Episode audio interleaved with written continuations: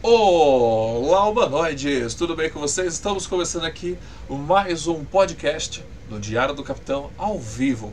Lembrando que isso aqui é como se fosse um programa de rádio, né? Eu venho aqui para conversar com vocês ao vivo, junto com meus participantes, sempre sobre temas que nada nas estrelas. Tem notícias da semana, sempre falamos de Jornada nas Estrelas, mas sempre vamos atrás de filmes que são importantes para o cinema e filmes que são importantes para nós, né? Por isso que hoje vamos falar do mestre dos uni... do mestres do universo. É isso, então hoje nós vamos falar desse filme que eu gosto muito, reassisti recentemente, vou trazer os convidados. Tem notícias da semana, aquele mesmo processo, vamos analisar a opinião geral, o roteiro e por aí vai. Lembrando que como é como se fosse um programa de rádio, você pode ir aqui com a gente comentando e dando a sua opinião e conversando com a gente. Então, rola a vinheta, que nesse caso tem vinheta.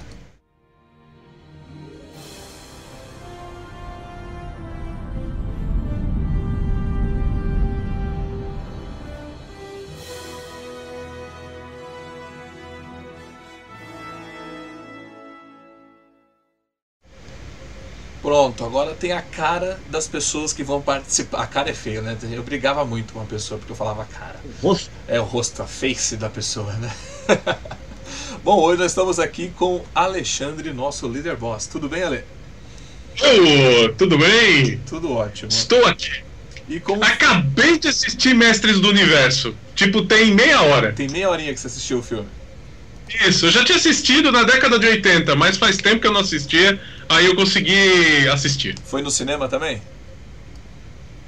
Não, não foi. Esse, eu nem lembro se saiu no cinema aqui. Saiu? Não, não lembro. Não lembro, não é da minha eu época. lembro que a primeira vez que eu assisti foi numa videolocadora, que na época tinha fitas piratas, aí saiu esse filme lá, eu aluguei e assisti. Ah, Mas isso tem É no, 40 anos. nos anos 80 não era fácil assim, né? Sair coisa no cinema. É, as locadoras tinham filme pirata. Ah, filme pirata mesmo na locadora. Ale? Oi? Filme pirata mesmo na locadora. Ah, muito pirata, pirata. Não é zoeira, não. pirata, eles copiavam mesmo na cara dura o negócio. Porque também não tinha, não tinha as distribuidoras. Não tinha distribuidora de home video. Então o único jeito de você conseguir o filme era eles é, fazendo uma cópia da fita de alguma de alguma distribuidora americana, alguma Legal. coisa assim. Bom, alguém agora vamos para vamos antes de começar sobre esse filme, eu quero falar sobre as notícias da semana. Vocês têm alguma notícia para dar? Nossa. Dunkirk. É, Vai, vamos rápido. gente, Nós temos 15 minutos para dar Eu- as notícias. Vamos lá. Ah, então é o seguinte, o Duncock, ele acabou de, de soltar um rumor, é rumor, pessoal, é rumor, é, de que a Kathleen Kennedy e o John Favreau estão numa guerra pelo controle da Lucas, Lucasfilm. Parece que já está sendo escrito a temporada 3 do Mandaloriano. E, e para a temporada 2 está confirmado o Boba Fett, está confirmado o Rex e está confirmado a Soca. E eles já começaram a discutir, inclusive com o Bob Iger, o presidente da Disney, a temporada 3 de O Mandaloriano. Ideias para onde vai a história e coisa desse tipo. E aí já começaram a, a meio que esboçar a temporada. Aí a Kathleen Kennedy quis se envolver, só que ela não sabia disso. Aí ela liga pro Bob Iger, começa a falar um monte de coisa sobre a temporada 3 do Mandaloriano. Aí ele fala assim: É, mas eu já tô discutindo com o pessoal. Parece que ela entrou no, num estado de guerra total lá dentro. É, é esse o rumor. Fernanda? É, então, eu escutei falar, né, que o ela teria participado da, da decisão de que o Mandaloriano ia proteger uma criança, mas ela queria que fosse uma menina que teria força, o caralho a quatro vai saber, às vezes ela queria até que fosse a Rey, né?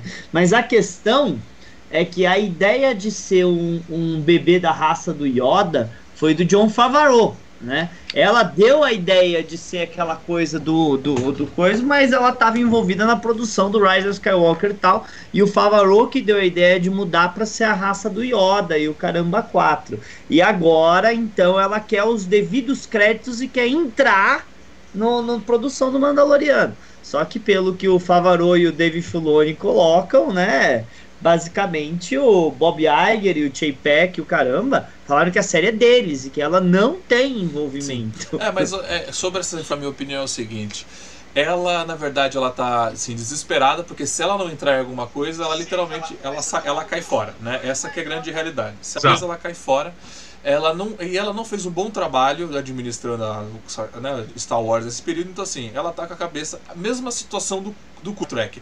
Ele não fez um bom trabalho, ele não tem nada na, em mãos para segurar ele lá, então por isso é que ele desespero de falar que vai ter série do Pike, série da Sessão 31, sendo que a gente sabe que não vai ter. Não adianta sites de Star Trek ficar falando que já tem roteiro de, de episódio piloto, já tem aí coisa do Pike, porque, cara, desculpa, isso não vai sair da mesma coisa que ela eu duvido que ela vá fazer parte de Mandaloriano, que é uma série que fez deu muito certo na primeira temporada e eles não vão deixar estragar para a segunda temporada. Mas a informação vale daí é nessa notícia da semana que o ator que fez o Django lá atrás, é Django não, desculpa, que fez o é o Django, isso. Django, que fez o mesmo. Django lá atrás, ele tá, está de volta, né, para fazer o Boba e o Rex. Cara, quando eu, eu falei, quando eu vi isso, eu falei, cara, vai ser perfeito, porque imaginou de novo a gente ver o Rex com a Soca? Cara, isso vai ser lindo, né? Isso é dar continuidade a Star, a Star, a Star Wars aí. É isso aí. Mais alguma ah. Então, mantendo no, no, Rex, a gente viu no, na série Rebels o Rex mais velho entrando para rebelião Sim. junto com a Soca, né? Ah, de acordo com os boatos, o Dave Filoni teria feito o design do Rex para o Rebels baseado em um dos soldados da, do general Han Solo que vai para Endor, que eles chamavam de Papai Noel, que era um velho barbudo e que existe gente que acredita que eles vão canonizar que aquele ali era o Rex mesmo e que eles vão mencionar que ele estava na batalha de Endor e que era ele. Eu torço por isso. Eu como fã de Star Wars, eu acho fantástico Nossa. isso aí. Cara, ia ser uma ligação foda, imagina. E, e um personagem que a gente vê em tela no Retorno de Jedi, eles fazerem a ligação com o, a série Rebels, com Clone Wars, com a teologia é, com os prequels, eles iam fazer uma ligação muito Sim, forte. E já no, no Rogue One, eles colocaram a Ghost, né, a nave do, do dos Rebels Sim, lá, lá, Ghost... lá na Batalha de Scarif, né? Sim, a Ghost tá tanto na Batalha de Scarif, faz o Skywalker na batalha. E até menção a, Gene a General Sindula também, né? Sim, temos menção a General Sim. Sindula. Ah, assim, Uh, ainda em Star Wars, o Mark Hamill deu uma entrevista falando que ele não ia mais interpretar o Luke Skywalker em filme. O que significa em filme? Eu não sei. Mas, assim, o que o Jeremy lá do, do, do Geeks and Gamers e outros caras estão comentando é que o Mark tá muito, o Luke Skywalker tá muito bravo por causa que a Kathleen Kennedy cortou a, assim 90% das cenas dele do Rise of Skywalker. Então ele ficou muito chateado com isso. Mas aí prometeram para ele que as cenas iam estar tá no Blu-ray. E aparentemente a Kathleen Kennedy está fazendo de tudo para não ter o famoso corte do JJ no Blu-ray, o que seria o total contrário do que o Bob Chapek quer, que o Bob Chapek quer um corte alternativo do filme para lançar no Disney Plus com Fantasmas da Força e o caramba. E, o, novo boato, e o novo boato é que o Luke participaria como Fantasma da Força ativamente da batalha contra o Imperador, verdadeiramente pegando o espírito do Imperador de dentro do corpo e levando com eles embora para ele não poder voltar de novo e botar um fim de vez, então, que ele cumpriria a porcaria lá do destino do escolhido, levando o, o espírito do coiso, é, o espírito do imperador junto com eles quando ele fosse derrotado pela Rey. Algo que a Kathleen Kennedy não queria de jeito nenhum o Mark Hamill tendo uma participação ativa na história, porque diminuiria assim os feitos dos personagens é, mas é só escrever roteiros bons para esses personagens novos que o que não aconteceu, né? Isso que é o, o grande triste, né? Agora que, é, beleza, isso foi a notícia de Star Wars. É, o Carlos lembrou aqui que na, no dia da gravação desse programa, que nós estamos no dia 13 do 5, né? A, às 10 e coisa, é que caiu um OVNI lá em, em, em Magé. A questão é o seguinte, eu procuro eu fui atrás dessas informações aí desse OVNI. Cara, vou ser bem sincero, eu não vi nenhuma filmagem assim boa. É, ah, falou que tá, o exército, tudo mais estava lá. Eu não vi nenhuma foto do coisa. Então, para mim, isso daí ainda, ainda é enrolação desse OVNI que caiu lá. Eu acho que. Eu acho que é enrolação, cara. Porque não sei. É nem a televisão isso. falou e, e, e, o Bach da Record ele gosta desses assuntos, nem isso ele, ele falou. Então, essa. Mas, mas é, caiu, mas eu não vi nada. Eu curto. Eu sigo uns canais que sempre falam das últimas novidades sobre essas coisas de ufologia e ninguém tá falando disso aí. Então, eu não sei não se é, se é muito sério. Mas bom, vou, vou ficar na dúvida. Eu recebi um monte de mensagens pelo WhatsApp disso aí, gente, mas eu não, não dei muita bola, não, para falar a verdade, é. tá? Desculpa. Eu não sei o que me mandaram. Mas... mas olha, o Adnei perguntou aqui no chat se o Boba Fett não tinha morrido ele caiu no poço de Sarlacc no Retorno de Jedi, mas nos quadrinhos, nos no, no, no, nos livros e tal, ele teria saído do poço de Sarlacc, afinal ele era um Mandaloriano, ele caiu com a armadura dele inteira, então ele teria como sair de lá e de eu, dentro. E outra coisa, né? Eu, mas assim, eu nem gostaria de ver ele de novo, porque pra mim ele poderia ter morrido mesmo, mas o, o Rex, como apareceu em, no, em Rebels, pra mim só o Rex já tava de bom tamanho com a Soca. Inclusive vai ter live nesse final de semana sobre a última temporada, né, de Clone Wars, né? Tô assistindo, né? Tá espetacular, mas aí deixa pro final de semana. Bom, estamos chegando ao é, Deixa eu, só, deixa eu só mencionar uma coisa sobre o Boba Fett. É que assim, pro, pro meio dos fãs de Star Wars, o, uh, dentro do, dos quadrinhos do mundo expandido, tudo, é, o Boba Fett é considerado um dos melhores, se não o melhor caçador de recompensas que existe.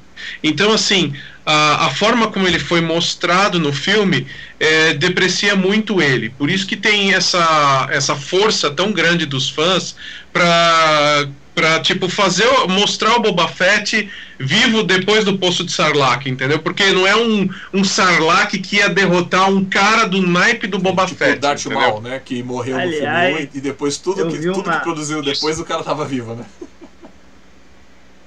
É, eu vi uma entrevista do Jorge Lucas que ele mente descaradamente falando que se ele soubesse do tamanho que era o personagem de Boba Fett, ele teria escrito uma cena mais digna. Mas isso é uma mentira absurda, porque o personagem do Boba Fett já tinha estourado antes mesmo do, do filme O Império Contra por causa dos, do, do, do, do, bonequinho do Boba Fett que começou a ser vendido, tá? Sim, em pré-venda. Em pré-venda, o bonequinho estava esgotado antes de chegar nas lojas, gente. Isso em 80, que não era fácil fazer pré-venda. Sim. É, eu vou dizer uma coisa que o, o, justamente por ser a década de 80, eles cometiam muitos erros, e a gente vai discutir isso desse filme do, do He-Man e dos Mestres Sim. do Universo, né? Que é bem na mesma época que saiu o Retorno Bom, do Jedi, né? É isso, né? Vamos agora entrar no filme, né? No, no, que a gente, no objetivo que a gente veio aqui hoje. Inclusive, mandaram lá uma mensagem no Diário do Capitão, lá no que eu compartilhei essa live, e perguntaram, esqueci o nome da pessoa, não vou entrar aqui para não atrapalhar meu link de internet, mas ela escreveu lá, ah, o Diário do Capitão tá sem assunto para falar, né? Fala discurso de Star Trek. Não. O objetivo do podcast aqui é a gente falar de outros temas, né? não de Star Trek. Por isso o Diário do Capitão faz parceria com outros canais. Por exemplo, para podcast de Star Trek é no Sessão 31 que eu participo. É lá que eu vou reclamar, é lá que eu vou zoar. Então quer falar de podcast de Star Trek é lá. E outra coisa, review de Star Trek de episódio eu, é a parceria que eu fiz com o Carlos Louser né? Que ele faz lá toda semana tem o um review do episódio. O Fernando tá sempre aqui comigo pra gente discutir alguma coisa em específico dentro de Jornada nas Estrelas, né? Então a gente sempre vai, vai falar de nave, algum tema de, recorrente na série, então a gente fala de temas aleatórios, né? E agora com o Ricardo a gente faz reviews né, direto aí agora sobre o jogo Star Trek Online. Então aqui o podcast, esse programa de rádio, é para falar de outras coisas tipo de, o Diário do Kryptoniano. Então vamos começar já a falar de mestres do, mestres do universo. Que eu particularmente, já vou, vou falar aqui algumas informações aqui. Eu assisti esse filme quando era moleque, na Rede Globo, na sessão da tarde. Não, não entendi bolufas do que eu tinha visto, porque criança, né? E o filme é realmente de entender. Mas a reassisti-lo, eu entendi qual era a proposta do filme, né? O filme ele é de 87. Fernando, você tinha quantos anos aí? Já tinha 18? 83. Eu tinha 4, Então o 5 Fernando tinha anos. seus 4, 5 anos e o, e o Alexandre aí já devia ser o seu. O que? Já era casado ali? Não. 87 eu tinha anos. O filme 13. de 87, eu nasci em 90. O filme rendeu uma bilheteria de 17,13 milhões, mas com orçamento de 22 milhões. Então, assim, o filme foi um fracasso, né?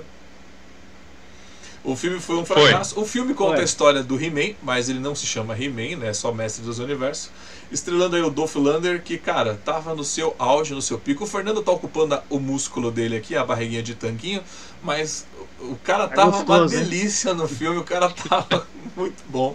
O cara tava de parabéns. E passaram aquele óleo nele pra ele ficar brilhante o filme todo. Então, assim, tava engraçado. Tirando isso. Vocês sabem, sabem que ele só fez esse filme porque ele queria dinheiro pra poder ficar um tempo estudando química, Ah, tá. né? Porque ele. Vocês sabem que ele é PhD Não, em é, química, pra, né? Pra, quem, pra quem não Isso é, sabe, o ele Dolph é- Lander é um simplesmente inteligente para um cacete. Ele só foi pro cinema porque uma namorada dele, como ele era bombado, né? Trabalhava com cinema, chamou ele. Senão ele nunca tinha participado disso. Mas vamos lá, vamos começar, vamos já entrar aqui na um pouco mais sobre a opinião geral. Eu, enquanto estiver rolando a opinião geral, eu vou, a gente vai perguntando para cada para cada membro aqui e você aí que está nos escutando e de casa, eu vou lendo também as perguntinhas, tá bom?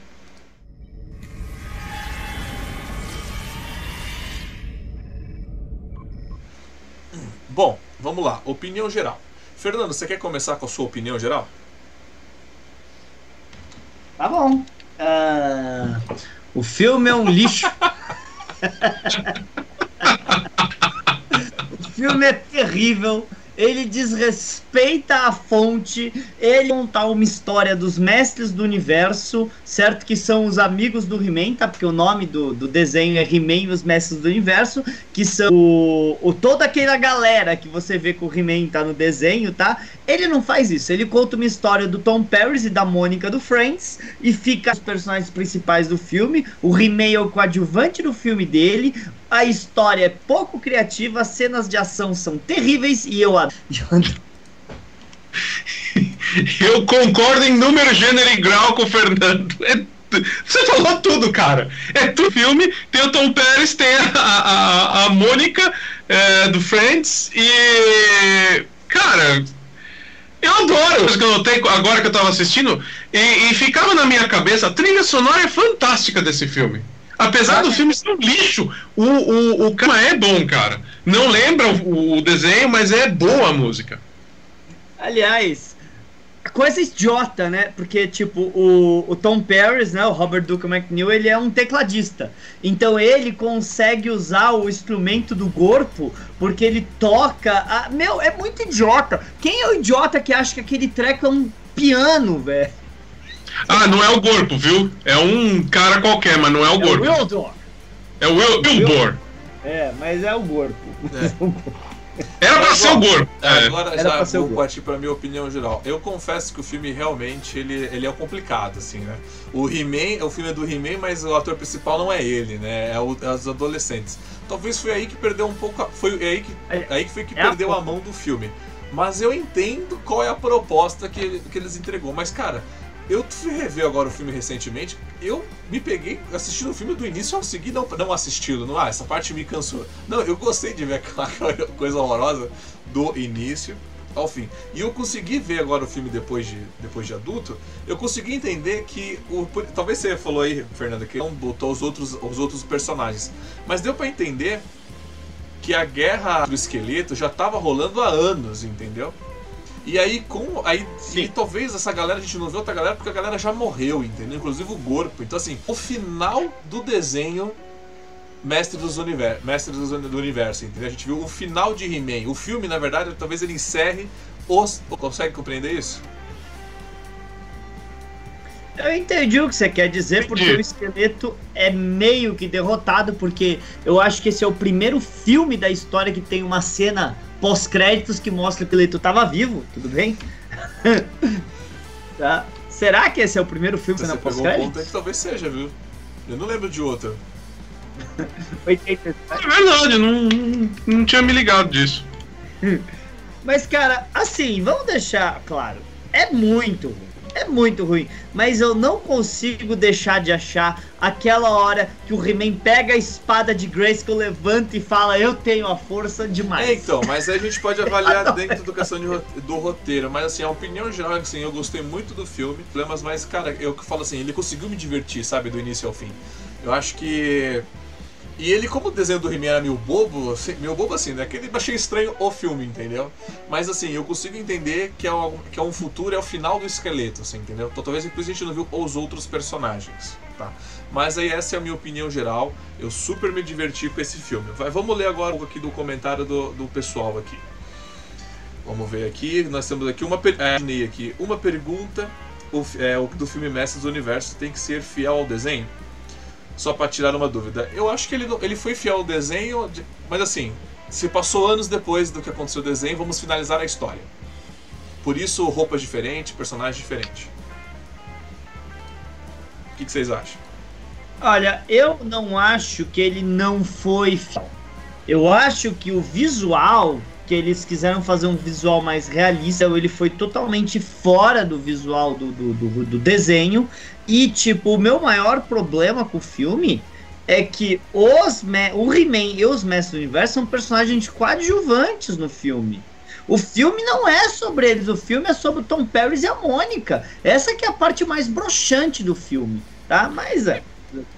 É um, um detalhe que assim eu percebi agora assistindo que até um certo momento do filme os atores principais, né, o, são a, a, o Tom Paris e a Mônica só que aí, tipo, no último ato do filme, parece que rola uma, uma forma de, de, de tirar eles de cena, e aí a.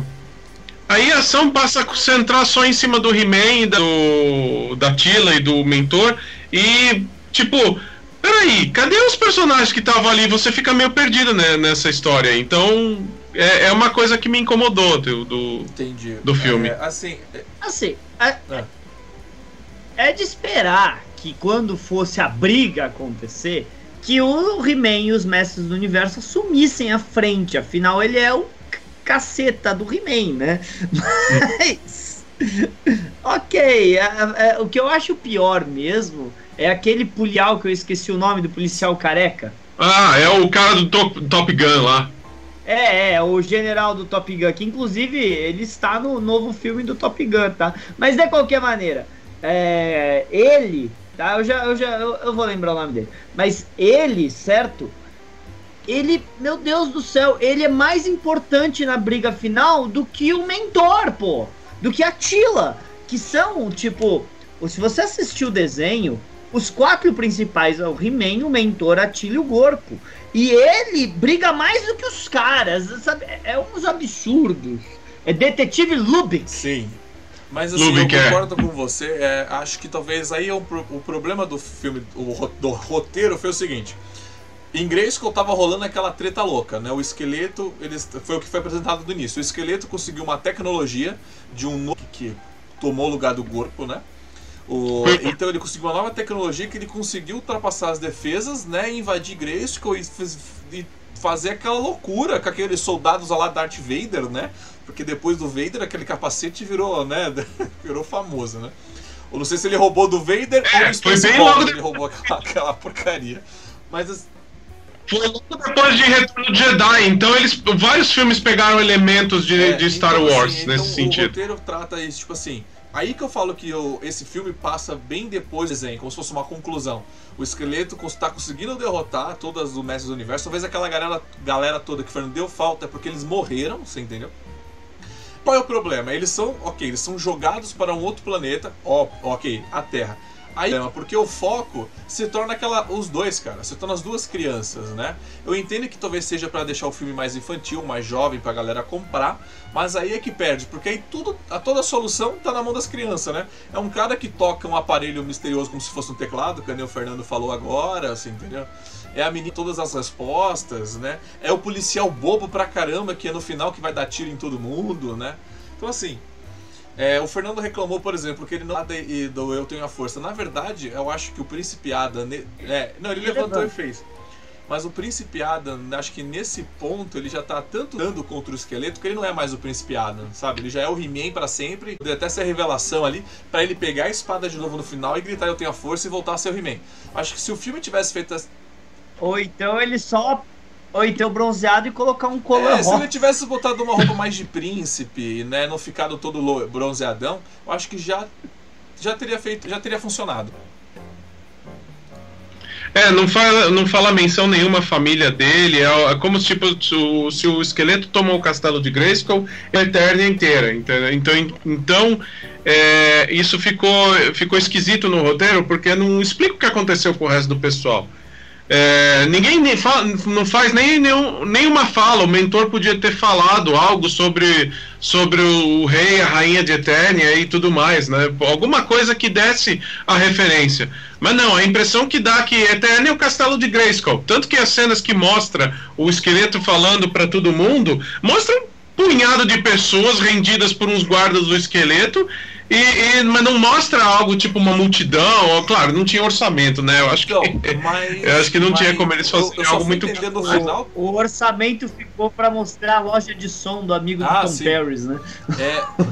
é, é verdade, vários teclados japoneses. Mas é, eu só fui entender que eles estavam no, o tempo todo no castelo de Grayskull no final. Sim, porque aparece no final o Castelo de Grayskull quando ela olha aquele globo de, é, de, de neve lá. Só Mas final, a... o filme tem isso. Só e o Castelo falar... de Grayskull é muito moderninho pro meu gosto nesse. O esqueleto, o esqueleto, no desenho, ele é um feiticeiro. E ele quer os segredos do Castelo de Grayskull, que são feiticeira. Pra Nessa poder dar eterno. É, Nessa versão, ele tá mais parecendo o Zordak lá da, da, da, da, da Shira, que tem exércitos de tropas. Quem tem isso é, é o ataque. Não a é ele que, que, que, que tem. E, que fica sentado em cadeira, vendo os outros. Esse não é o esqueleto. E outra coisa, o corpo deles lá, o Ildor, ele, o, o corpo é um mago. Eles fizeram simplesmente Esse um Ildor é um engenheiro, um cientista. É, eles fizeram umas livres adaptações dos personagens que não ficou perfeito, não. É, desculpa. então, mas eu, eu consigo entender que assim, se passou muito tempo e teve muita mudança, entendeu? Eu, por isso, assim, por mim, eu acho que o Gorbo pode estar morto, você entendeu?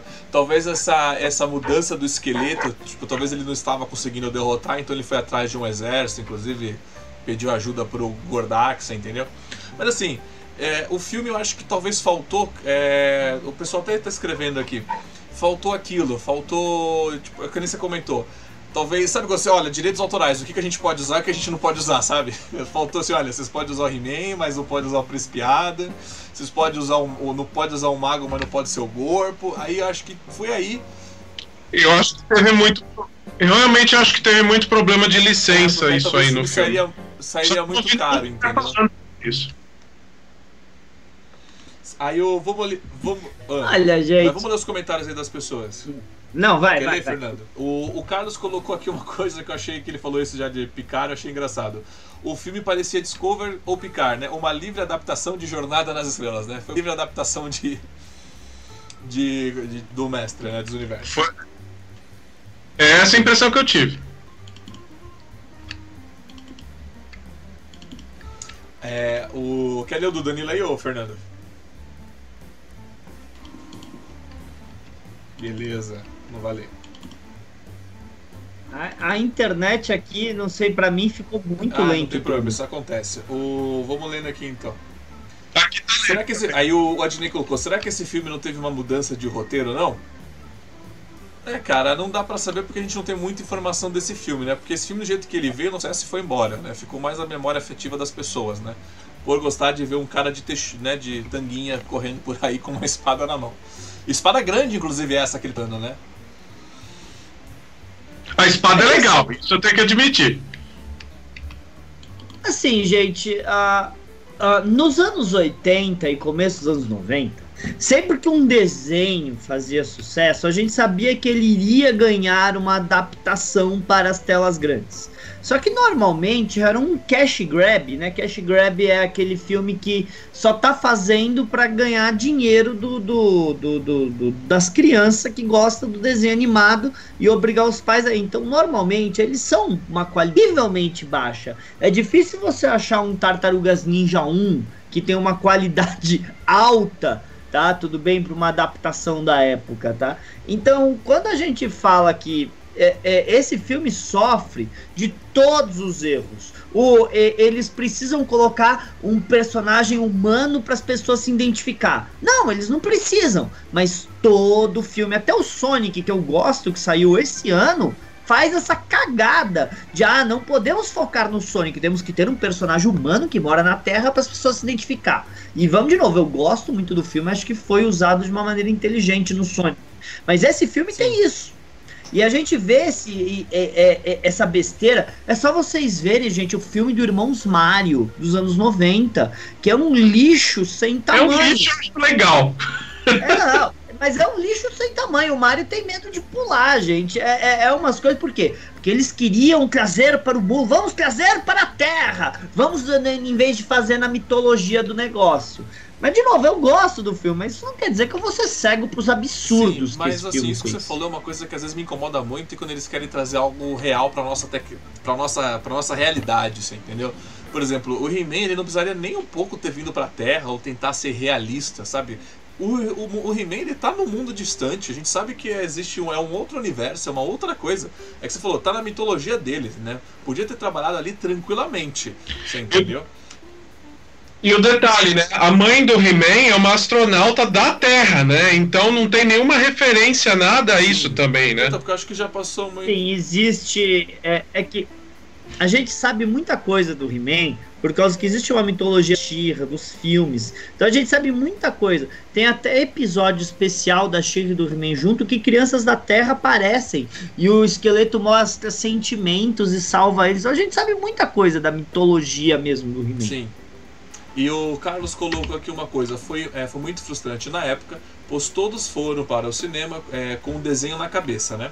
E o filme deu uma, só uma pincelada no desenho. É isso que eu tô falando, talvez essa pincelada no desenho foi tipo assim, olha, a gente tá contando, digamos que o final dessa história, você entendeu? E, por exemplo, eu tava até pensando, pô, eu lembro do desenho do He-Man, assisti esse filme, pô, é como se fosse tipo o futuro do He-Man e acabou. Se a próxima animação do He-Man acontecer pós esse filme, tipo, o esqueleto foi derrotado e a espada sumiu, como a gente tinha lido lá, cara, esse filme se encaixaria perfeitamente. E não, você entendeu? Ah, mas eles. O filme é muito pouco uh, cultuado, vai, para eles a, quererem a do plot. E esse filme anunciado do Mestres do Universo aí, que parece que vai ter um reboot, que já estão trabalhando há uns 5, 6 anos, dificilmente vai seguir essa linha. De, aí. Posso falar do desenho ou do filme? É, e eu espero que não siga. Original. O filme, o filme se chama Mestre, é um remake que eles vão fazer, uma adaptação do He-Man, só que perde diretor, volta diretor, é que nem o filme dos Thundercats que está sendo discutido há anos Sim. e anos e anos. É, e o pessoal colocou aqui, falta a citação da Shira. É, acho que é o que a gente tá comentando. O filme faltou muito personagem clássico, né? Talvez tenha faltado é, negócio de licença, orçamento pro, pro licenciamento, né? Por isso criaram tantos personagens novos. Eu acho que é isso. Porque, por exemplo, o, o, o, exemplo que eu dou de licenciamento é o, é o jogador número um. Eles passaram, eu acho que cinco anos só negociando licenças para eles conseguirem fazer esse filme.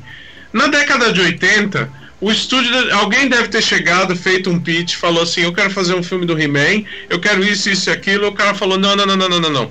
Você não vai poder. Você só vai poder usar o He-Man, esse e esse. Você não pode usar mais nenhum. Senão você vai ter que pagar tanto. E aí eu acho que, que aí caiu nisso aí. É. Assim, o, agora assim, um pouco, um pouco do plot do filme, né?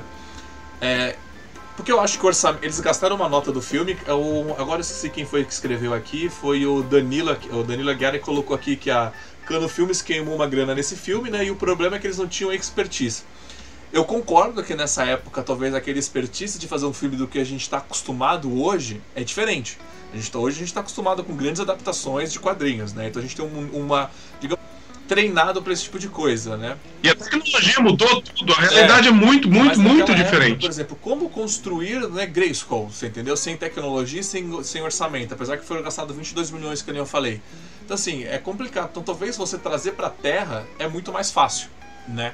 Que isso é aquela grande solução quando, quando você tem Star Trek, que você vai, ah, vamos voltar no tempo, mas vamos voltar para qual tempo? Vamos voltar para o nosso mesmo, porque a gente não tem que construir nada de diferente, né?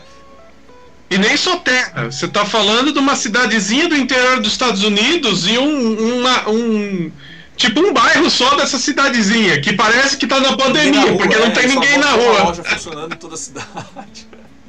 Daquela que destrói toda a loja do cara. Então assim, eu acho que esse filme talvez assim, o próximo filme do He-Man com esse remake, talvez, eu acho que a coisa muda, né? Mas aí o problema de um novo filme do He-Man, um novo remake, que aí é que foi o que eu acabei de falar. A gente já vai comparar diretamente ao quê? Aos filmes da Marvel, aos filmes de heróis é. da Marvel. E aí talvez seja pior para esse filme hoje em dia, porque esse a gente tá, o filme que a gente tá discutindo hoje é um filme da década de 80. Então a gente era zoeira, a gente curtiu o filme, né? Até hoje é engraçado e tudo mais.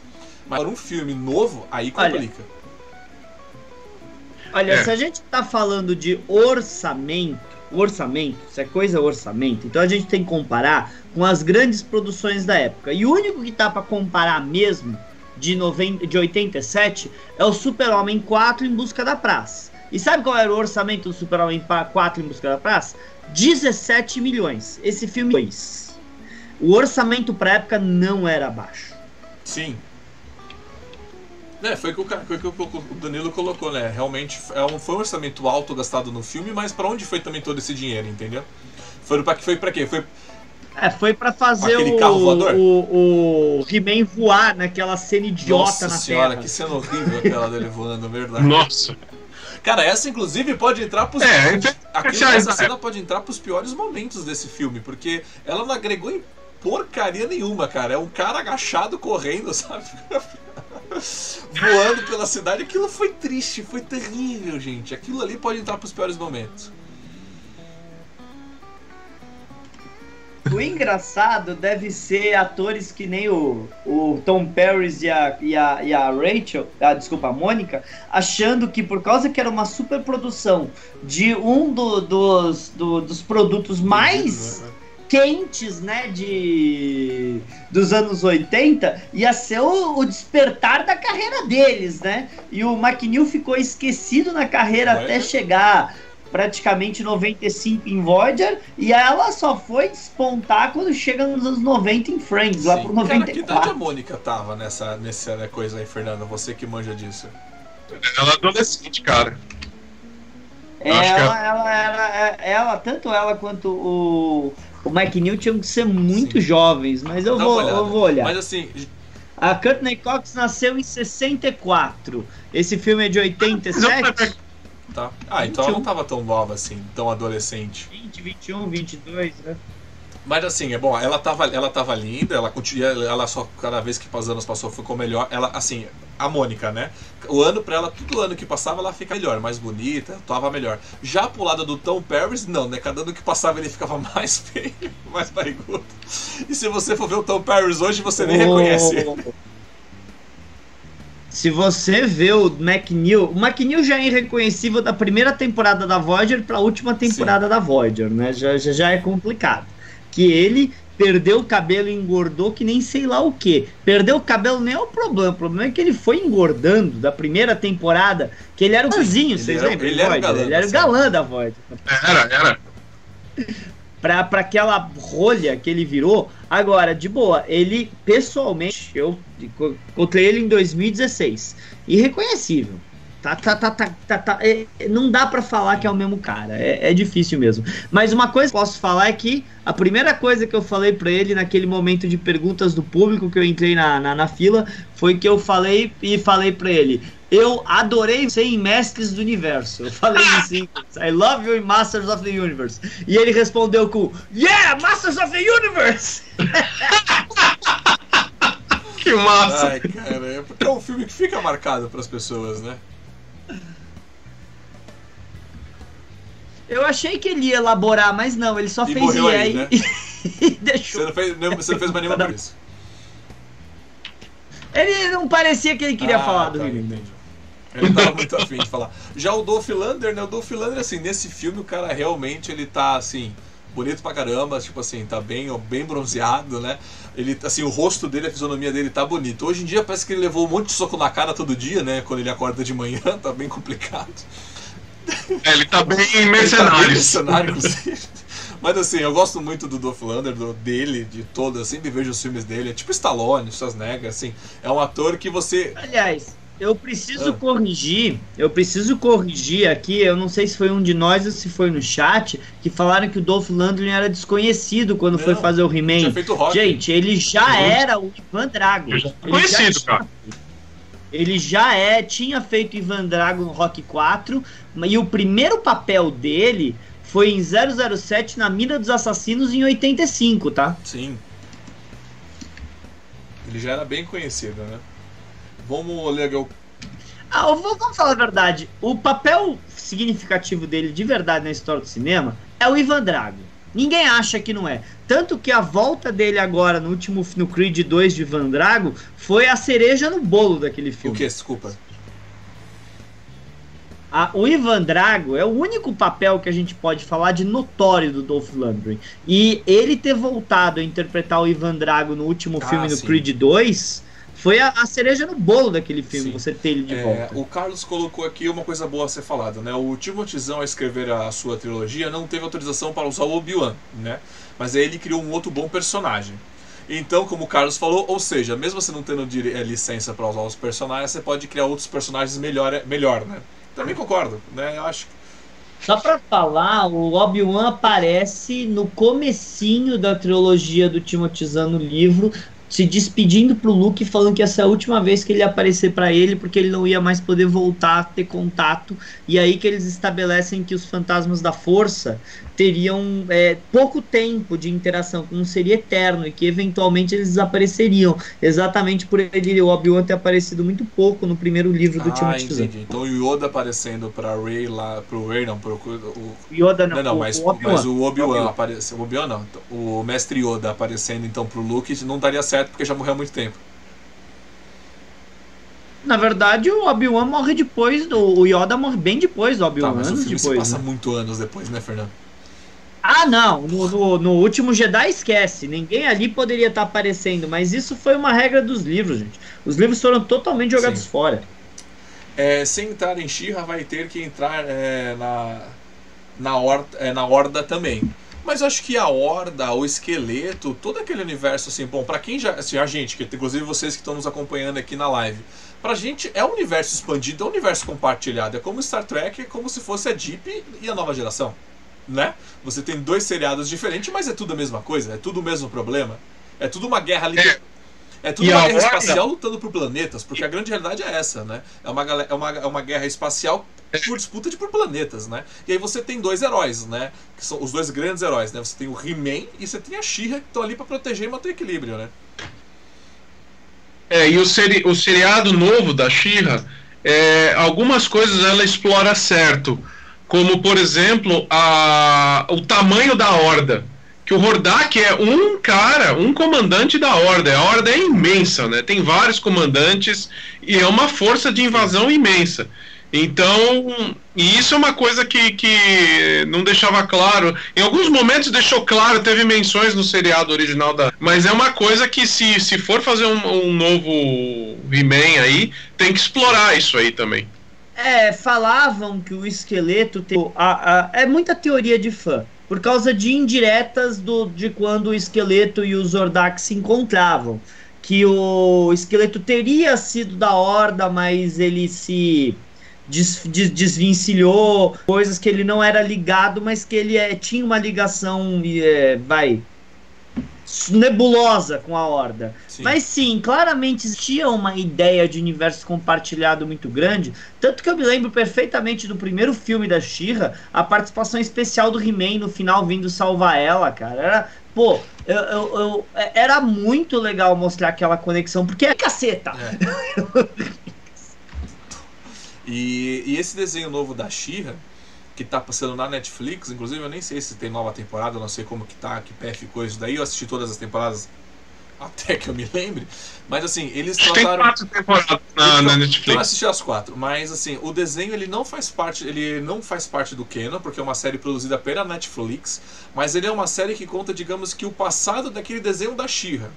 E mesmo que ele não faz parte, digamos que do canon, a Netflix manteve o cuidado pra fazer tipo um prequel que respeita aquele desenho da She-Ra, entendeu? Porque tudo que ele é mostrado, ele meio que ele respeita o que tá lá e, e constrói o que vai estar ali, né? E, e o desenho teve também um, um um desenho do He-Man que também fizeram pra Nickelodeon, também se não estou enganado, ou algum outro canal. Eu cheguei a ver. Porque eu gosto de He-Man, né? Então eu falei, ah, vou começar a assistir esse troço. Eu não gostei, sabe? Eles, digamos que fizeram um, um reboot, mas eu não. É, foi um remake esse aí. Hã? Esse aí foi um remake. É, foi um remake, eu não gostei desse desenho, tanto que eu comecei a assistir e parei. A She-Ra eu comecei a assistir e continuei. Mas assim, eu espero que as próximas produções, elas, assim, He-Man, esse universo do He-Man, da She-Ra, se realmente tiver um filme agora e tiver um desenho, cara, pode ser alguma coisa do nível Marvel, você entendeu? Ele pode começar com o filme do He-Man, depois ter um filme da She-Ra, depois ter um filme do, com os dois, entendeu? Você pode expandir esse Não. universo. O que Pode, vai tem- ter. O que Tem vai ter. personagem pra muita coisa aí. O que vai ter, que tá prometido já, é uma série do. que- De, que o showrunner é o. Ah, e o Silent Bob, o, o diretor famoso lá do Mallrats, agora esqueci o nome. Bem, Já Alex Kurtzman. Não, não, não, não. Silent Bob é o personagem dele no, no, no, no Perdidos no Shopping e outras coisas, que é o universo dele. Eu vou lembrar o nome dele daqui a pouco. Ele vai ser o showrunner de um desenho, desenho, do He-Man, que vai ser uma sequência ao He-Man e os Mestres do Universo, que aparentemente vai ser focado na Tila depois que o He-Man teria perdido o- o- os poderes dele, tá? Mas ninguém, mas essa parte de ser focado na Tila e ter e ser Hum. depois que o He-Man perdeu os poderes é tudo especulação. O que eles falaram é que vai ser canônico dentro do universo He-Man e She-Ra dos anos 80. Sim. E. é, Bom, eu acho que eu ia ler um comentário aqui. Deixa eu ver aqui. O, vamos lá, do Ah, cara. e já que estamos falando, tem também um desenho dos anos 90 que se chamava As Novas Aventuras do He-Man, que só sobreviveu o He-Man com o Príncipe Adam e o, e, o, e, o, e o esqueleto, e eles iam para tipo um futuro. Era bem ruim. desse desenho, eu assisti. Meu Era Deus, era bem ruim. E, e- e o He-Man tava mais magro, sabe? Ele não era tão forte que o desenho. E as roupas eram diferentes. Sim. Ele era o Yuppie dos anos 90. É, ele, ele usava mullets, gente. Eles, eles botaram mullets na porcaria do He-Man. Ah, cara, é Muito coisa anos da 90. época, cara, é coisa de 90. Todo mundo usava, até o Super-Homem usou. Que é O, o. Carlos colocou aqui, o Rodak parecia ter muito mais poder que o esqueleto. Sim, porque o Rodak, se você for lembrar, ele tava. A Shira, na verdade, era a resistência do planeta. O Rodak tava dominando, já tinha quase que dominado o planeta, né? Se você for parar pra analisar Sim, como o era a coisa. Rodak Ele- era o governo. Era o O governo. Rodak seria o governo. É, e já o esqueleto não. O esqueleto tá tentando roubar o castelo de Grayskull, que na verdade é aquilo que eu sempre falei. Gente, vocês já pararam pra ver o castelo de Grayskull? É uma caveira. Aquele castelo por direita do esqueleto, cara. É, é porque faz a cara dele, assim, entendeu? Não é, mó, mó, cas- mó castelo que dá medo, não é um castelo bonito, não. O canil da Shira, mó castelo bonito, né? Porra, da Shira. Cast... É, o castelo do filme é todo- parece uma nave espacial, É, é, cara. Mas assim, o castelo da She era mó castelo bonito, brilhante, né? Agora o do He-Man, cara, mó castelo que dá medo. Tipo assim, pô, Thiago, entra lá e pega a espada do He-Man. Nem ferrando que eu vou entrar no castelo assim, mó assombrado. É, mas vamos. Mas é, é por isso que.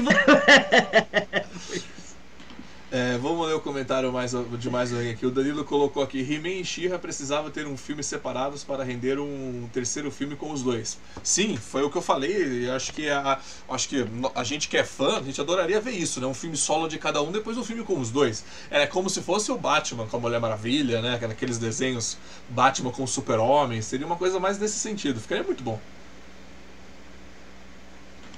Olha, como eu falei, teve vários longas animados do He-Man, tá? Tudo bem. E da She-Ra, que eles se que eles trabalhavam juntos. Tinha até um especial de Natal com os dois juntos em formato de filme. Tá? Teve, teve todo o universo compartilhado dos dois seriados, que era muito, muito legal, tá? Pra Sim. época. Eu assisti quase tudo, cara. Cara, Quase eu tudo. gosto. E eram, eram produzidos, cara. Apesar de ser meio década de, de 80, assim, aquele estilão de história bem bobinha, assim, era bem produzido, cara. Eu curti Sim, assistir. Mas olha, eu. Agora sobre o filme, né? Eu tinha um boneco. Não, sobre, o- sobre o boneco. Eu tinha um boneco do esqueleto daquele lá que eu ganhei de algum primo. E, infelizmente eu não sei pra onde foi parar esse boneco, sabe? Porque às vezes eu tenho até vontade de. Ixi, deu um rolê, deu uma, um rolê 13 aqui no meu computador, mas beleza. É, eu tenho até vontade de comprar a coleção, porque a gente sabe que o, o desenho do He-Man é- veio por causa dos bonequinhos, né? Uma coisa que eu senti falta no filme foi o gato guerreiro. Você entendeu? O que, que aconteceu com esse gato guerreiro? E. Hã? Sacanagem. Sacanagem. não É, eu, eu- isso foi uma sacanagem. Então, assim, o filme realmente faltou ele- elementos que a gente queria ver, assim. Eu consigo entender que ele é um futuro, né? Mas, assim, melhores momentos do filme, a gente falou do pior aqui. Pra mim, o pior momento é o He-Man voando naquela, naquele negócio do... Parecia o negócio do Homem-Aranha, né? Do... Ai, do... Ai. Ah, esqueci Era do filme do Homem-Aranha lá, o... Fizeram uma, fizeram uma dessa no Avengers, né? A Viúva Negra voando no, no- na nave, no, no- em Sim, cima não, do cara lá. O Duende Verde, parecia o Duende Verde aquele troço. Eu falei, nossa, que troço ruim, cara. E eu falei, mas aquilo foi ruim. Uma coisa que eu achei ruim também no filme foi aquele carro. Ele pegou o carro, ele customizou o carro, aquele carro rosa. Acho que o carro rosa foi pra fazer. Foi pra É, eu, eu sou doutor aqui, botei um negócio de fusão aqui, sei lá. referência a roupa rosa dele, eu achei muito estranho, cara. Aí eu falei uma coisa que eu também achei estranha no filme, foi o He-Man, assim, na verdade estranha não, eles mantiveram o padrão, né? O He-Man usa, eu pergunto pra você, telespectador, no desenho, pra que o He-Man usa a espada? Pra que ele usa a espada? Eu sei porque ele usa a espada. Mas assim, no filme eles mantiveram essa tradição. Pra que o He-Man tem a espada se toda hora ele tá dando tiro com a arma laser? É verdade. Eu, eu ia torcendo no filme agora há pouco. Usa espada, usa espada! E ele piu, piu, piu. Ah, já que, só pra dar curiosidades, que eu falei que vai ter uma série, um desenho animado novo, certo? Eu olhei aqui, já tem tal elenco do, do desenho novo, e o Luke Sério? Skywalker vai ser o esqueleto do Quem? elenco Quem? do Desculpa. desenho novo, tá? O Mark Hamill vai ser o esqueleto? Ele tem uma boa voz pra isso. O Mark Hamill. O Mark Hamill vai ser o esqueleto. A Buffy, a caça-vampiros, a Sarah Michelle Gellar vai ser a Tila. E um cara que eu pessoalmente desconheço, um tal de Chris Woods, vai ser o He-Man. Aparentemente ele faz esses Vampire Diaries, Ah, essas é porcarias. uma voz X, né? Uma voz X. Então, por peraí. Né? Peraí, então vai ser, vai ser, vai ser produzido pelo Dave Filoni, vai ser quase um Clone Wars o negócio. Porque tem a, a Sarah Michelle Gellar, tem o Mark Hamill, tem todo o pessoal de Star Wars nesse He-Man aí. É, e ah, então, só pra falar, eu achei quem, que o showrunner dessa série é o Kevin Smith, que é um diretor famoso que teve muita ascensão nos anos 90, tá? Ele é Inclusive, considerado. ele dirigiu alguns episódios da série do Flash. É, vamos lá, eu vou ler os comentários aqui do, do, do Carlos, que ele escreveu aqui bastante coisa. Ele colocou aqui que roubar o castelo de Grayskull costumava ser é, resposta é, da pergunta é, qual é a função do esqueleto em provas da escola. É, He-Man deve ter pego o, carro rosa emprestado da Na China. verdade, foi uns animais que É. escreveram isso. É, o He-Man usa a espada porque ele fez é, curso intensivo com Elnor. Cara, o He-Man, eu vou falar, vou falar pra que serve a espada de Grayskull na mão do He-Man. A única coisa que servia é porque em Grayskull eles tinham problemas com raios. Cara, em São Paulo que cai muito raio, assim, porra, como a gente faz pra resolver os problemas de raios em Grayskull? Fala, pô, vamos pegar um para-raio. Vamos pedir pra quem segurar o para-raio? Vamos pedir pra aquele cara alto ali, o príncipe Adam, aquele é cara mais alto. Aí o que, que ele fazia? Ele levantava a espada, caiu o raio nele, não matava ele, jogava no gato. Aí o gato era um gato passivo, ficava puto pra caramba. Porque você jogou o vinho ele ficava malvadão. Aí é isso. Essa é a função da espada de Grayskull, para-raio. Isso, né? É, é, a, a, a zoeira também em Mortal que é o desenho mais homerótico dos anos 80, né? o nome do, do bicho gato guerreiro já mata, né? Mas ó, vou te falar uma coisa, teve uma cena no filme que ele. Que o esqueleto. Eu tava vendo aqui o filme em casa, aí o esqueleto vira e fala assim, mas eu preciso do He-Man no filme. Eu falei, cara, é melhor tu dar uma justificativa pra que tu precisa do He-Man, porque eu vou achar que você vai querer dar umas pega nele, cara. Aí.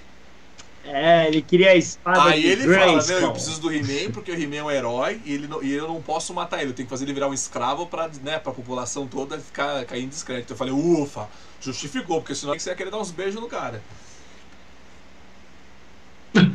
Não, eu a ativação do esqueleto no filme faz total sentido, porque enquanto existia um He-Man perdido, por mais que o, o esqueleto basicamente na história ele ganhou a guerra.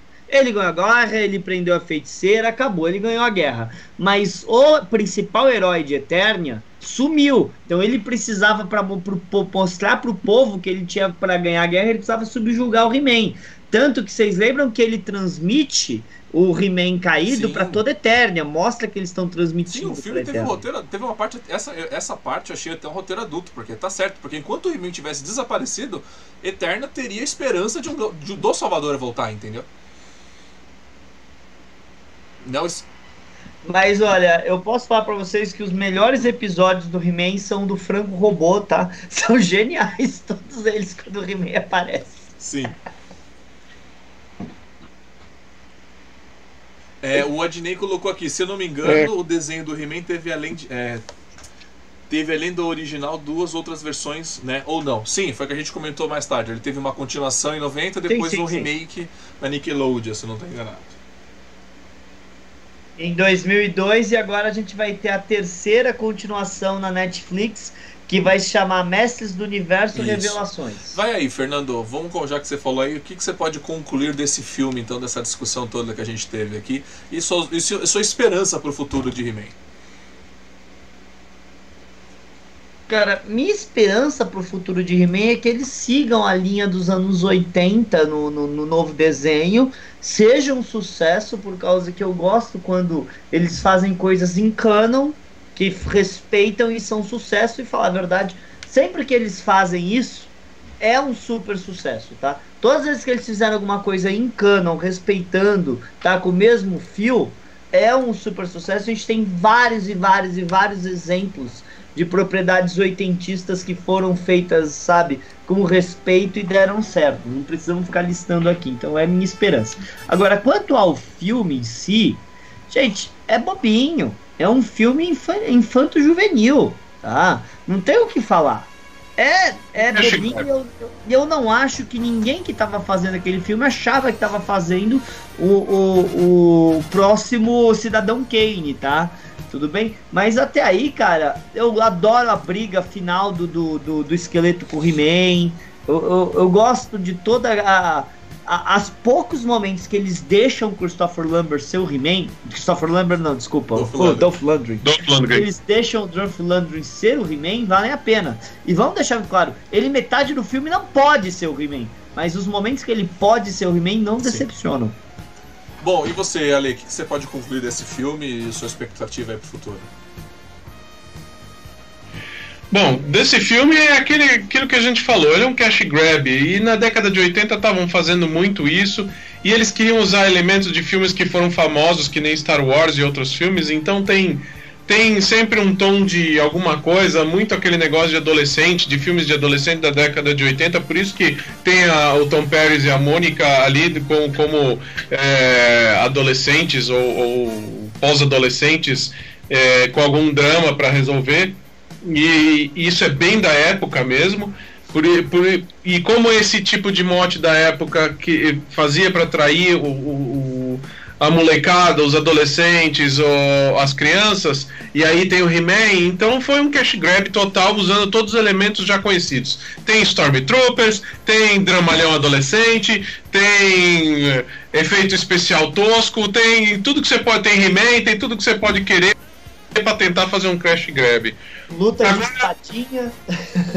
Tem tudo, tudo, tudo. E tem ele falando eu tenho a força, né? Aliás, vamos falar a verdade. Se não É. tivesse o He-Man falando eu tenho a força na porcaria do filme, você ia aceitar? Não, eu ia falar, não é He-Man, é alguma coisa que não. que é algum filme de ficção qualquer aí. Não é Mestres do Universo, né? É. Tem, tem certas frases icônicas que, por mais que seja pastelão, por mais que seja manjadaço, se não tiver, você fica irritado. Falar a verdade, sabe qual é a minha maior decepção com a Homem-Aranha da Marvel? Minha maior decepção? Ninguém falou em nenhuma das cinco vezes lá que o Tom Holland apareceu, com grandes poderes vem grandes responsabilidades. É um absurdo falar. É, sabe? Uh, quando o Capitão América não falou Avengers Assemble no primeiro filme dos Vingadores, eu fiquei super decepcionado. Eu feliz que disseram, né? Mas assim, se você não tiver o He-Man é. Eles transformaram em algo épico o, o a menção do Avengers eles estavam Eles estavam algo maior, aí eu aceito. Agora, se, se o He-Man não puder falar o Eu Tenho a Força, cara, Pra é. que que eu tô fazendo um filme do He-Man? É, e nessa, e nessa hora Exato. que ele falou, acho Exato. que eles podiam ter dado um momento mais, mais épico porque eu tenho a força. Faltou ele, ele podia realmente ter perdido a espada, ter voltado ao seu principiado, né? Tipo, podia ter uma revelação ali rápida na hora. E quando ele pegasse, ele ficasse tipo novo, porque ele tava cheio de machucado, né? Poderia voltar ele novo, bonitão. Sim, faltou esse. Essa, assim, deixar épico a coisa, porque teve a menção, mas foi muito batido, sabe? Não teve nem um efeito especial, ele só levou. E, e a cena foi muito mal interpretada e Joe Landgren só jogou a espada para cima. Não teve, não teve aquele, aquele By the power of Grayskull, né? É, aquela preparação, aquela coisa, poxa, essa é a cena que todo mundo quer ver. É a cena de, de, da, da, do raio dele, entendeu? Sim. Então, ele, o jeito que ele joga a espada para cima, a cena é muito jogada dentro da, da ação do é. final do filme. Ficou ruim. Sim, mas eu gosto dele indo até a espada, sabe? Ele sendo chicoteado. E, e, ele parece. E aí, de repente, o, o esqueleto tá jogando raio nele pra ele não conseguir chegar até a espada. E ele sofrendo, né, pra chegar na espada. Eu realmente é, gosto é, do eu só, clima. Eu achei que ele poderia ter voltado a espiada, sabe, assim, tipo um cara magrelo, pra depois ter pegado a espada. Faltou um pouco dessa transição. Olha, o que eu tenho para dizer desse filme é que, assim, é um. É, quando eu conversei com o Carlos num outro podcast que a gente fez aqui sobre o filme é, Metrópolis, né? Eu entendo o posicionamento temporal do filme na nossa realidade, sabe? Década de 80, o que estava acontecendo, o orçamento, a habilidade daquelas pessoas em fazer uma adaptação. Então, assim, eu consigo enxergar isso. E o filme, até mesmo até hoje, ele me diverte muito. Eu consigo ver, ele ficou muito focado no problema adolescente, não no He-Man, porque a gente, a gente vai ver He-Man por conta do He-Man. Né, levantando a espada e batendo nas, empurrando as pessoas com a espada. Eu gosto disso. Porque ele não mata ninguém aquela porcaria. Então assim, faltou um pouco. Não, a espada é, é um bastão de beisebol pra ela. Pra, tanto pra ele Sim. quanto pro, pra, pra Shira. Eles nunca. Nunca enfiaram a espada em ninguém. mas tudo bem. Então, assim, nada, faltou isso, mas assim, é um filme que me divertiu muito. É um filme que realmente ficou no meu coração, está no meu coração e no coração de muita gente. É um filme que eu recomendo para as pessoas assistirem. É aquele filme, eu costumo dizer, é aquele filme D que nós amamos, né? Que nem o Super-Homem 3 que a gente fez e é o nosso foco de falar aqui, inclusive. Eu acho que tá pra um filme ah, E, não, cara. Mas é, esse o pessoal entendeu. E o que eu espero pro futuro com o He-Man? Eu não quero um He-Man do tipo Cavaleiro das Trevas, sabe assim? Transformar o Batman num herói 100% real. Não, não quero isso. Porque Grayskull trabalha com... Eu vejo o He-Man como uma ficção científica, sabe? Um outro momento de uma outra galera, tipo Star Wars. Eles estão muito longe, eles estão vivendo uma outra coisa. Então eu espero que a próxima repaginada de He-Man, ou seja, a continuação, continue dentro desse tema, né? E a única coisa que eu peço é o seguinte: é, Star Wars faz, faz muito sucesso, o sabre de luz, toda essa temática da mitologia. Então, assim, eu espero que eles tragam isso para é, He-Man nos novos filmes e que expandam e que continue, você entendeu? Continue com essa mitologia do He-Man, é isso que eu gostaria de ver, entendeu? Eu acho que é essa é a minha opinião.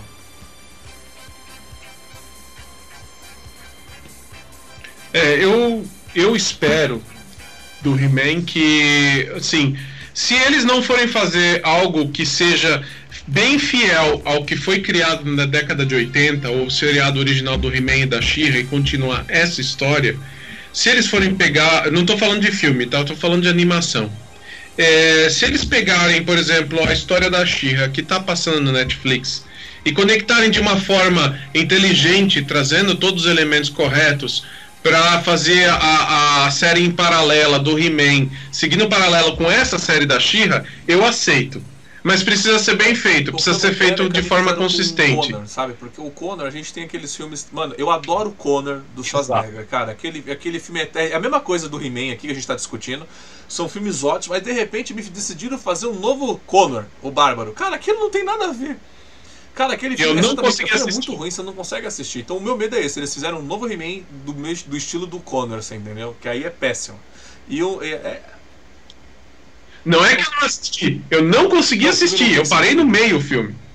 O engraçado do Conan, o verdadeiramente engraçado do Conan é que todo mundo fica pedindo para fazerem o terceiro filme do, do Conan, adaptando um quadrinho do Conan, que é o Rei Conan, que seria a última batalha dele, que ele já tá velhão, cinquentão, morrendo. Quer dizer, apesar de Schwarzenegger estar tá com seu... Seria ele indo pra, pra Valhalla, essas coisas, certo?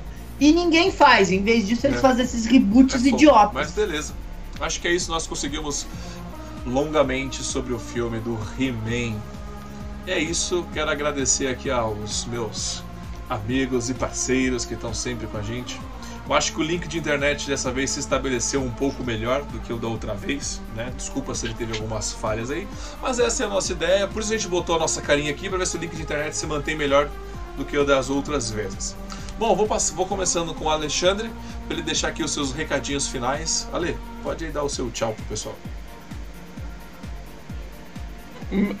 Tchau, pessoal. Meu recadinho de sempre é curta a BK Studios. Falar aonde? No Facebook? Não, não tem nenhum lugar nenhum. Eu tenho meu canal do, do YouTube, do ABK Studio, que acho que só tem dois ou três inscritos, mas eu gostaria que tivesse mais. E tem poucos vídeos do que eu produzo, mas assim, eu tenho muito vídeo que eu gravei, mas muito vídeo que eu gravei pessoalmente, né?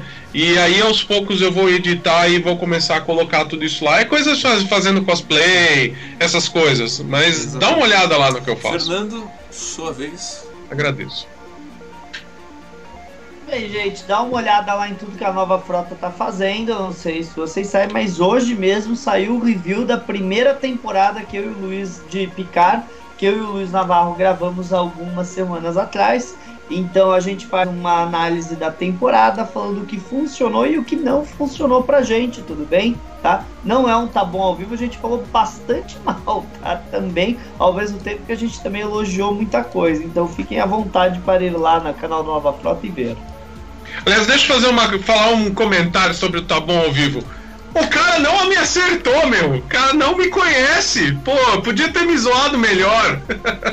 Fica o esse dinheiro. O personagem era o que mesmo, Alessio? Era o Oktoberfest? Oktoberfest, mas eu nem bebo cerveja. O cara não, não me conhece nem um pouco. Ele pegou minha cara de alemão, colocou um cara lá, não, achando mas, que mas ele achava. Você não bebe mais e cerveja, não sei. Né?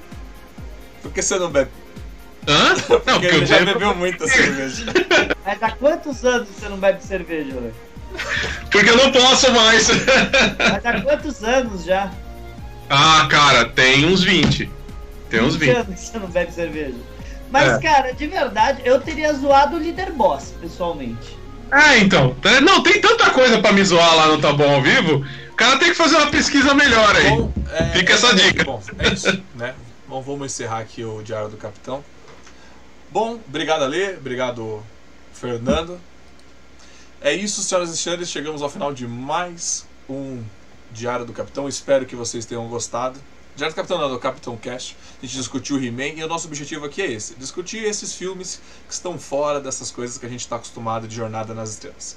Mas entra lá no Diário do Capitão, tem bastante canal saindo, toda semana tem informação nova. Agora a gente está falando bastante de Star Trek Online, então por mês vai ter dois reviews. Vou falar dos jogos de Star Trek, tá? Para você estar tá acompanhando a gente aqui até o final. Vamos falar bastante de jogos relacionados à Jornada nas Estrelas, começando no próxima segunda-feira com o jogo do Atari. Inclusive vai ter um link para vocês curtirem lá o jogo. Né, que eu achei um jogo para vocês jogarem aí à vontade. Sábado agora tem live sobre Clone Wars. É isso. E obrigado a todo mundo que estava aqui, que acompanhou a gente aqui na live, que mesmo que não escreveu, ao Adnei, ao Carlos que está sempre aqui com a gente, ao Danilo. Obrigado por vocês terem acompanhado aqui a nossa live. É isso, senhoras e senhores. Muito obrigado, até a próxima e engage!